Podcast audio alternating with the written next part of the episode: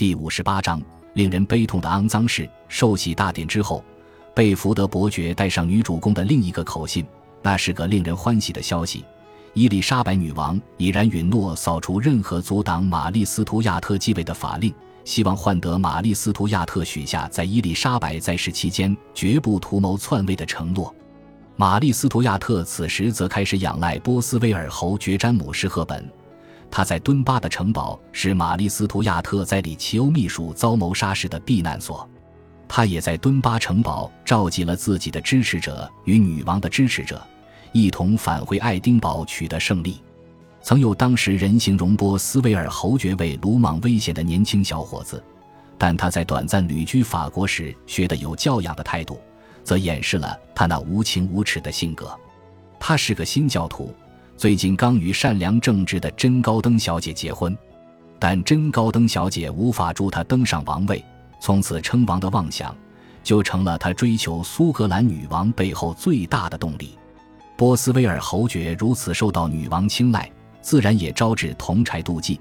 贝福德伯爵则记述道：“他的影响力之大，就连戴维·里奇欧都未受到如此深的厌恶。”十二月二十四日，达恩里勋爵离开了苏格兰宫廷，去格拉斯哥找他的父亲莱诺克斯伯爵马修士都话，而玛丽斯图亚特则正式原谅了杀害里奇欧的嫌犯。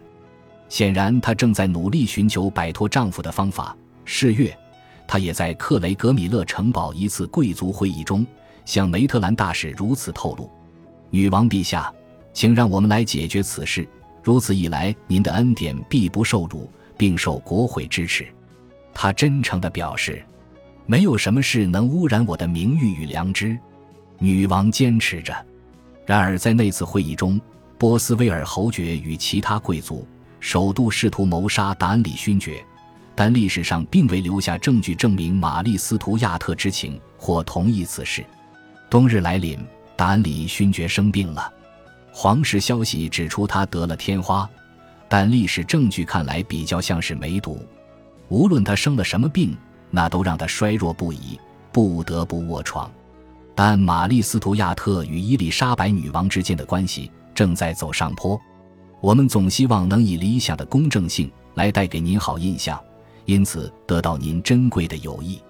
一月份，苏格兰女王写了这样一句话给她的表姑，但两国间脆弱的友好关系很快便陷入无法挽回的崩溃中。一月二十日，因为担心丈夫在苏格兰西部造反，玛丽斯图亚特无奈地前往格拉斯哥找她的丈夫，说服他一同返回爱丁堡。她的态度是如此热切，并且允诺只要他身体好起来。他将以妻子的身份待在他身边，在苏格兰首都，波斯威尔侯爵正等着迎接王室男女主人，并带领他们前往玛丽斯图亚特的行宫科克欧菲尔德。达恩里勋爵决定在此住下，不愿前往玛丽斯图亚特提议的克雷格米勒城堡。科克欧菲尔德最著名的就是清新的空气，位于城墙外一处山丘上，可远眺牛门街。周围则是美丽的花园。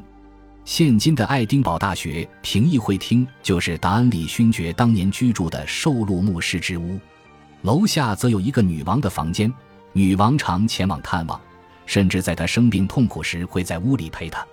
这一年一月，波斯威尔侯爵与摩顿伯爵见面，再度着手策划谋杀达恩里勋爵计划，但这两位爵爷随后都否认涉入此案。波斯威尔侯爵詹姆士·赫本也与亲人讨论谋刺达恩里勋爵的事，尽管没有证据显示玛丽斯图亚特知情，然而当时的许多人都认定，当初他就是在波斯威尔侯爵的建议下将达恩里勋爵接回爱丁堡。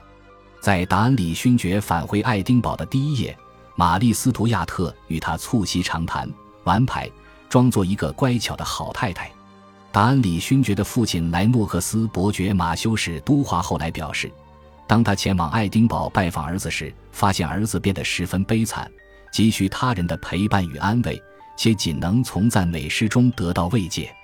二月八日，玛丽斯图亚特终于宣布愿意核准爱丁堡条约。隔天，苏格兰特使便出访英格兰。当晚，玛丽斯图亚特原想在科克欧菲尔德陪伴达恩里勋爵。但随后又想起，自己答应要参加在荷里路德宫的一场结婚化妆舞会。她温柔地与丈夫道再见，在他手里放了一枚戒指作为爱的证明。接着，在火把的照明与随从浩浩荡荡的离开了科克欧菲尔德。感谢您的收听，喜欢别忘了订阅加关注，主页有更多精彩内容。